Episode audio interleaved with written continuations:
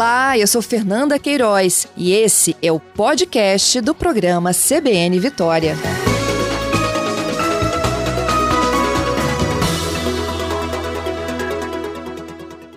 Wanderson, seja bem-vindo aqui ao CBN Vitória. Bom dia, Fernanda. Bom dia a todos da CBN. Oh, obrigada por aceitar nosso convite. A gente vem explicando aqui muito né, o poder das vacinas para a Covid. Volta e meia a gente escuta de que tem cidadão escolhendo qual vacina vai tomar. E eu acho que a informação ela é fundamental para que não exista escolha, sim corrida, não é mesmo, Wanderson?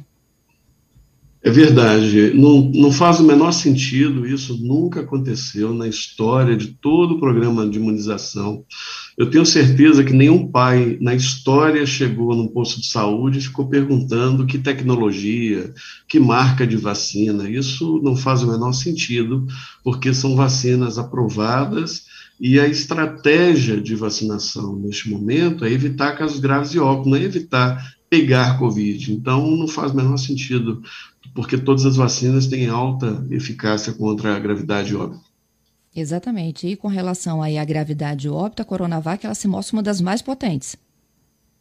Exatamente. Ela se, se mostra uma mais, está entre as mais potentes, mas o mais importante, para além desse achado, que é um achado público, na verdade, o que eu fiz foi pegar a base que é pública e olhar o número de óbitos e pessoas que não morreram, que tomaram duas doses e que ficaram doentes após 28 dias é, depois que tomou a segunda dose.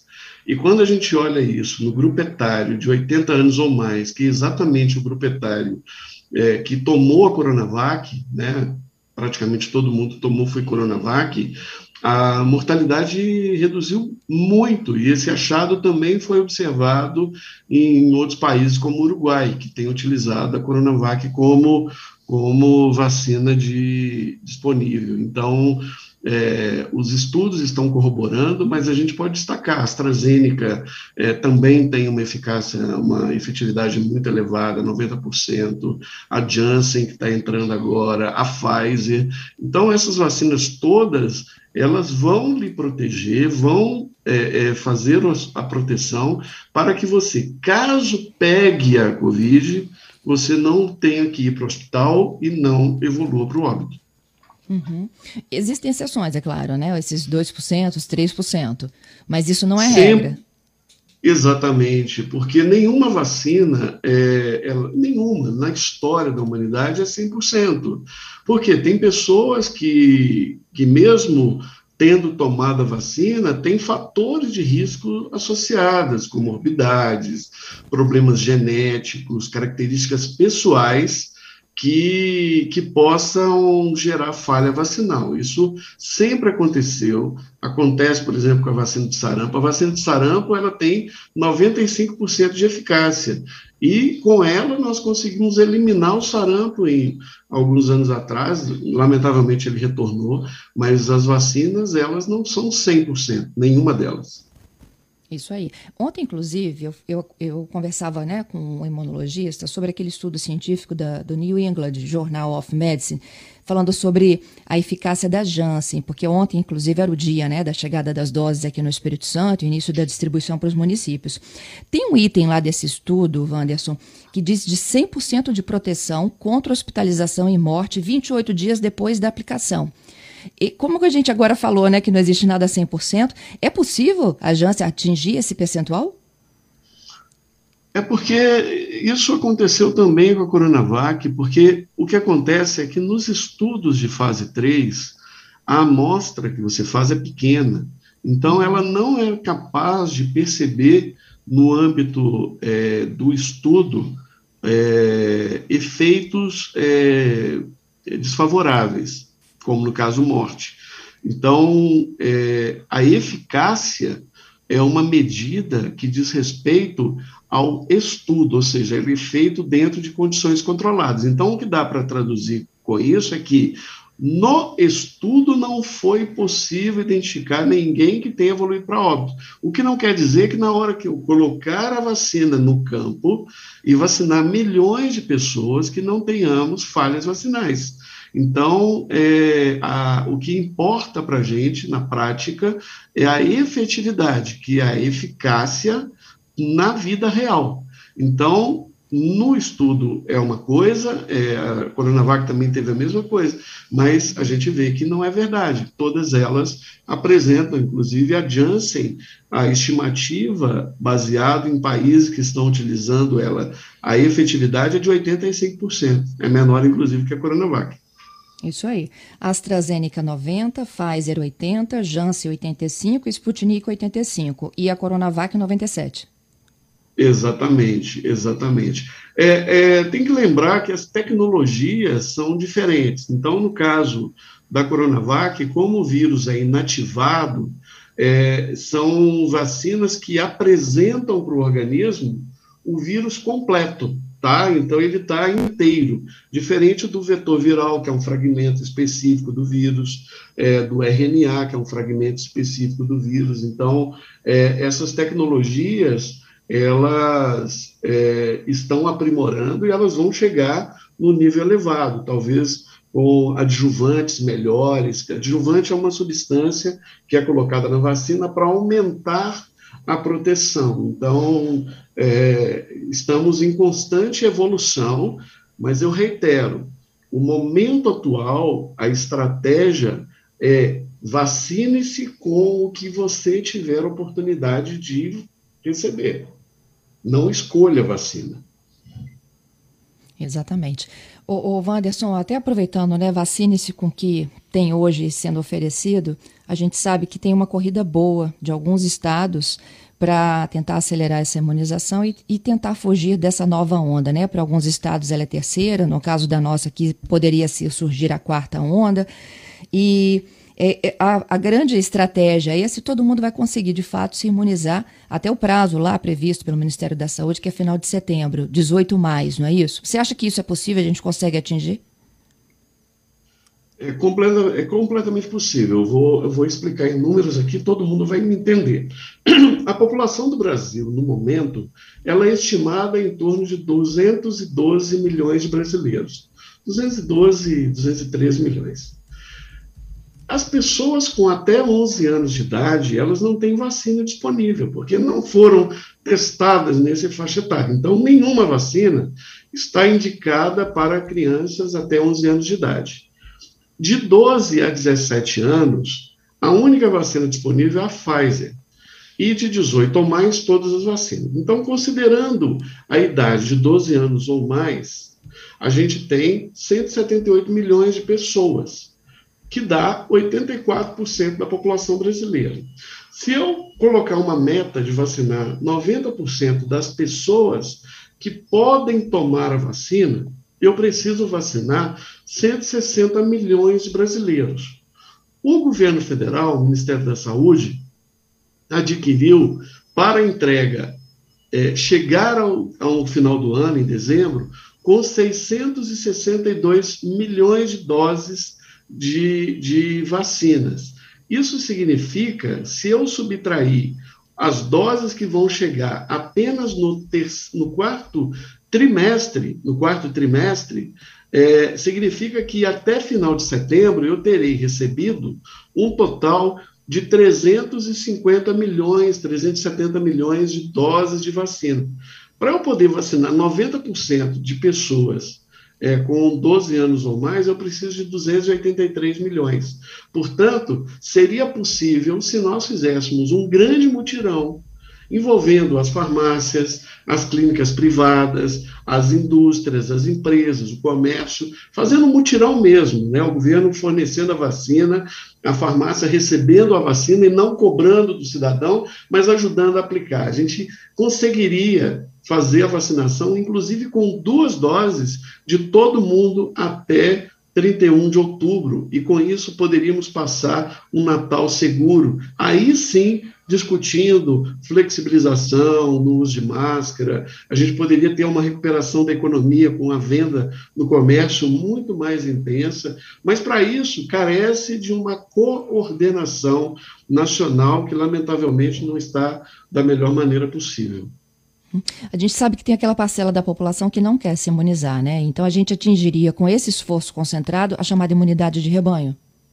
Com certeza, porque para eu ter a imunidade de rebanho, eu preciso vacinar 70% da população. As pessoas com mais de 18 anos são 74% da população. Então, eu não precisaria nem vacinar todo mundo com mais de 18 e nem todo mundo com de 12 ou mais. Ainda assim, eu teria imunidade coletiva. É, eu gosto de chamar imunidade coletiva porque uhum. é, o termo rebanho vem da veterinária. Então, quando a gente fala imunidade rebanho, a gente fica parecendo que a gente está chamando de gado, né?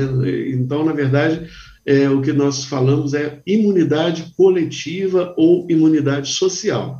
Então, a imunidade coletiva dos humanos se dá com, com a partir de 70% das pessoas vacinadas, com duas doses e depois de é, 15 a 28 dias. Entendido. E aí, com essa, podemos dizer assim, sobra, né? Já que a gente fez uma conta de 350 milhões, a gente poderia começar a pensar, então, imunizar de 12 a 18. Exatamente, exatamente. É, mas aí tem que lembrar que eu preciso dedicar uma parte, são 19 milhões de, de, de, jovens adolescentes de 12 a 17 anos, porque 18 já pode tomar, né? De 12 uhum. a 17 anos são 19 milhões de pessoas, de jovens adolescentes. Só que eles só podem receber a vacina da Pfizer. Então, carece um mínimo de inteligência, coerência do governo federal de dedicar e reservar 20 milhões de doses da Pfizer para vacinar crianças de jovens de 12 a 17. Eu tenho chamado a atenção disso constantemente, porque é, se gastarem todas as doses da Pfizer para vacinar 18 ou mais, depois não vai ter vacina disponível para 12 a 17. Então é uma questão de bom senso e caldo de galinha, né? É isso aí. O Wanderson, tem uma pergunta aqui um ouvinte nosso, é o Marcos, falando sobre as variantes e qual o nível de proteção que a gente teria, né, caminhando então para atingir essa imunidade coletiva e com o Delta, enfim, com as outras circulando. Essa é uma excelente pergunta. A gente sempre vai estar sujeitos a esse risco enquanto não tivermos vacinado todo mundo. Então, por isso que eu tenho feito esse movimento eu chamo de Natal Seguro, que é um mutirão nacional envolvendo toda a sociedade para se vacinar rapidamente. Porque, é, na medida que eu, eu não consigo barrar a transmissão, ou seja, que eu não consiga diminuir o nível de transmissibilidade da doença no município, eu não vou conseguir interromper a cadeia de transmissão. Atualmente, nós temos a alfa, beta, a delta e a gama. A gama é a brasileira, a delta é a indiana, a alfa é a da, do Reino Unido e a beta é da África do Sul. Essas são variantes que estão preocupando, principalmente a indiana. Mesmo na Europa, eles estão observando que pessoas vacinadas estão tá tendo transmissão. Só que tem que chamar atenção para um detalhe. A, o número, a mortalidade, ela está baixa. Então, mesmo que eu tenha alta transmissão, eu vou ter poucos óbitos, que é mais ou menos o que acontece com a influenza. Então, por isso, mais uma vez, mutirão nacional de vacinação contra a Covid, para que a gente consiga vacinar o máximo de pessoas no menor tempo possível. Com isso, a gente vai reduzir a transmissão para quase zero, os hospitais vão esvaziar, as UTIs vão ficar menos cheias e a gente terá a condição de discutir aí flexibilização mais intensa nas medidas de proteção. Uhum. A gente já assiste aqui alguns países, inclusive, liberando o uso de máscaras, Wanderson. Você acha que isso será possível quando? Quando a gente atingir o óbito zero?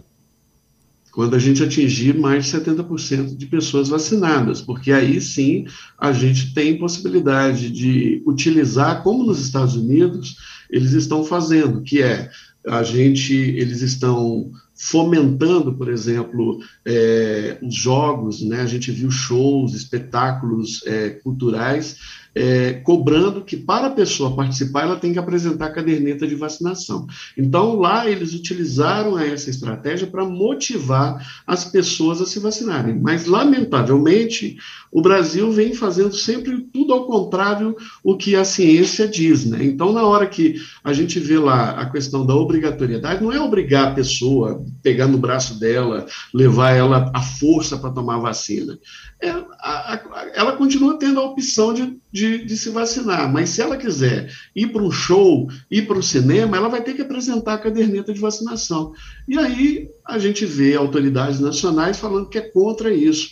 Então é um absurdo o que a gente está vivendo, a gente precisa sim ter um passaporte vacinal, porque aí a gente vai é, é, motivando as pessoas a se vacinarem, porque elas vão querer estar no espaço em que as pessoas coerentes, sensatas, educadas é, tomaram a vacina. Então, os negacionistas que não quiserem tomar, tudo bem, não quer tomar, mas vai ficar de fora, não vai poder participar. Os Estados Unidos fez isso.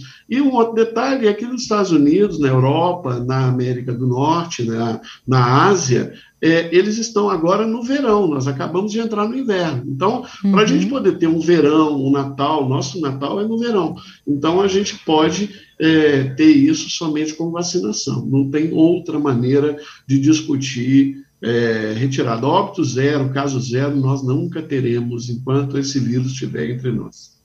Entendido. Para finalizar, Wanderson, é, é, do teu ponto de vista, a gente vai precisar de novas doses? A gente citou várias vezes aí né, a questão da gripe, da influenza. Isso está claro para vocês? Não está claro ainda?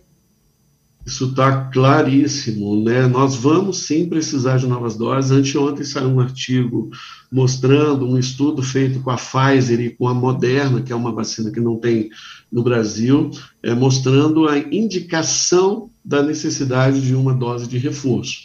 Nós não sabemos ainda muito claramente isso, porque a pessoa que tomou, as, os países que começaram mais rápido a se vacinar, foi lá em dezembro de 2020. Então, nós não temos nenhum ano completo de, de, de, de que a gente chama de fase 4, né, da fase da vacina no campo, na, na rotina da vida e tal. É, isso vai acontecer lá para o final de dezembro, início de janeiro. Então, é, até lá, a gente precisa, na prática, é fazer um planejamento para revacinar as pessoas em 2022. E baseado no que o Ministério da Saúde comprou de vacina, já deveríamos estar, inclusive, com um plano de revacinação elaborado, porque com certeza, ou essas vacinas terão que ser utilizadas, parte delas, para reforços, que a gente sabe que vai precisar, principalmente em faixas etárias maiores, em que você tem eventualmente é, um sistema imunológico que, que, que responde de modo menos favorável à vacina, e também para ajudar os países vizinhos. Né? A gente vai ter que pegar parte dessas doses e ajudar o Paraguai, a Bolívia, a Colômbia, é, Argentina, Uruguai, a gente para fazer um cinturão de proteção. Se nós não fizermos isso, enquanto tiver países com alta taxa de transmissão, a gente sempre vai precisar é, aumentar a proteção. Então, vai ter que ter um esforço na, internacional, como a gente fez na época para erradicar a varíola. Olha só, tem vários ouvintes nossos aqui que estão ainda fechando a dose 2, né? A expectativa é que com a remessa desta semana a gente consiga fechar aquela fila de espera do atraso da Coronavac. É, o que você pode, pode falar para esses aqui que estão muito angustiados porque passaram muito do tempo, né? De tomada da dose 2? Tome a dose 2 no momento que você puder, o mais rápido possível e dentro da da, da, da sua possibilidade. Não deixe de tomar, porque o intervalo que a gente coloca é um intervalo é, de padrão ouro, ou é um intervalo ótimo.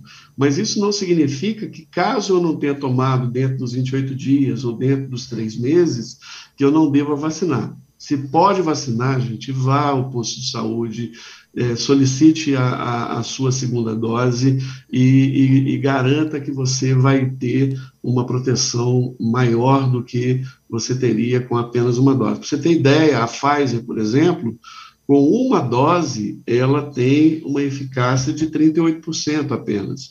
Então, isso piora para algumas outras vacinas, por exemplo, a Coronavac, para evitar pegar a Covid, é, é, é praticamente ba é baixo demais.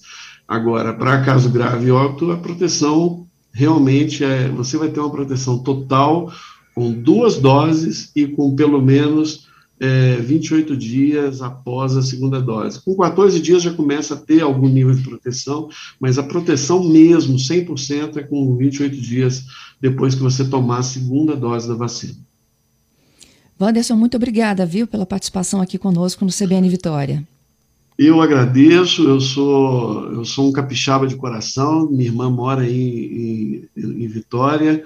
Jura? É, e, juro, eu vou muito aí e tenho um carinho imenso pelos capixabas e eu tenho aqui que parabenizar o secretário Nésio, que é um amigo, uma pessoa que está fazendo um trabalho hercúleo aí com vocês, é uma pessoa muito capacitada, vocês estão um dos melhores secretários de saúde do, do Brasil. Então, parabéns. Ah, que ótimo. Obrigado. Já tem coração capixaba. Obrigada, Wanderson, pela participação aqui conosco. Wanderson de Boa Oliveira. bom dia.